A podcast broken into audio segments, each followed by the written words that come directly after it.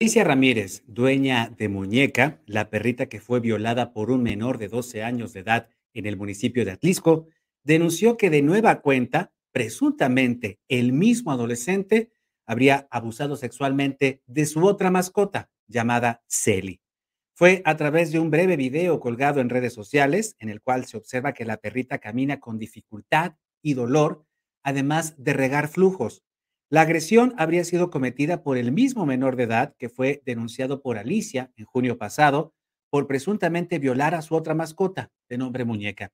Imágenes de una cámara de seguridad muestran al niño de 12 años montado sobre la perrita, que después presentó los mismos signos de dolor, dificultad al caminar, tristeza y desgano.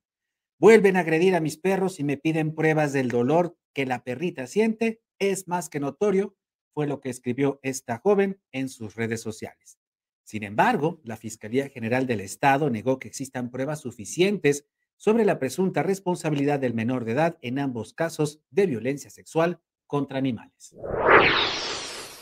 Respecto al caso ocurrido en, en Atlisco, en, el primer caso estamos muy avanzados en, la investigación por lo que respecta a eh, el animalito de nombre muñeca.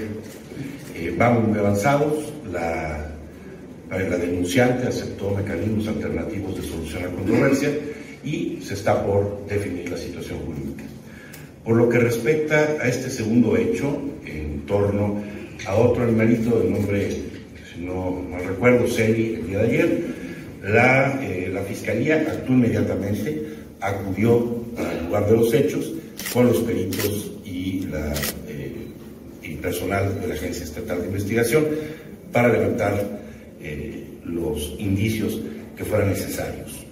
En este caso no tenemos elementos objetivos que puedan indicar que el agresor a, este, a, este, a, esta, a esta perrita sea un adolescente y mucho menos que se trate de la misma persona referida en el caso anterior motivo por el cual pues eh, será la unidad especializada en investigar delitos cometidos contra animales quien tomará eh, las riendas de la investigación de ese caso. Sin embargo, las organizaciones defensoras de los animales, como el Movimiento Animalista de Puebla, están en desacuerdo con la, con la postura presentada por la Fiscalía de Puebla. En una carta abierta dirigida a Gilberto Higuera Bernal, los animalistas exigen al fiscal que gire instrucciones para que la carpeta de investigación sobre el caso de Sofilia cometido en contra de Muñeca sea enviada a la unidad especializada de, delitos contra los animales para la correcta integración de la misma y una vez concluida esta carpeta de investigación, se remita entonces sí a la unidad de adolescentes para el trámite que corresponda. De lo contrario, dicen los animalistas, la Fiscalía envía un mensaje permanente de impunidad por el simple hecho de ser menores de edad y de igual manera dejar de revictimizar a la familia de ambas perritas. Otras organizaciones como la Fundación Toby también se pronunciaron sobre los casos de Celi y Muñeca. Se los dijimos, se los advertimos, ese niño es un peligro y ese niño no tiene por qué estar en la calle. El violador de muñeca violó a otra perra en Puebla y una vez más la respuesta de la Fiscalía de Puebla es decir que es normal, que son cambios hormonales. Entonces yo no sé qué, qué mensaje le están mandando a la sociedad y yo no sé cómo esperan, les aplaudimos de verdad. Cuando ese niño viole a una niña, ¿qué van a decir? Que también es porque tiene mucha testosterona. O entonces si les va a importar, porque si no significa que lo están haciendo a propósito porque son casos de eh, maltrato animal. Y pues nada más les están dando carpetazo porque qué hueva, ¿no? Qué hueva.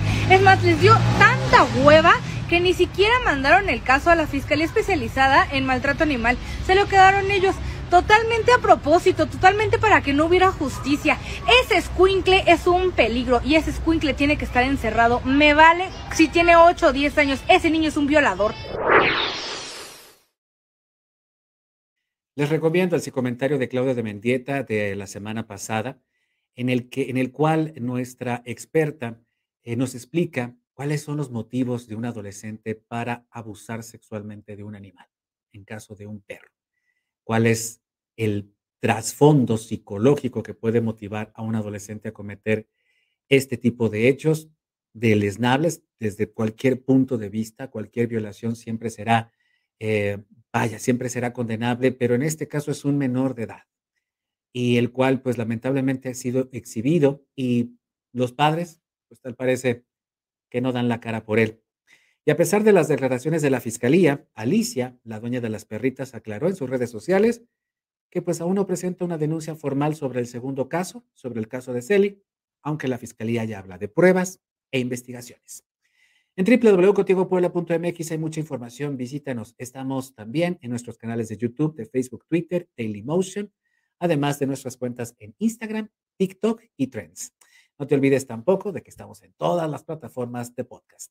Gustavo, Gustavo Barrientos de la producción, soy Luis Fernando Soto. Hasta la próxima. Contigo Puebla. Una revista para formar criterios.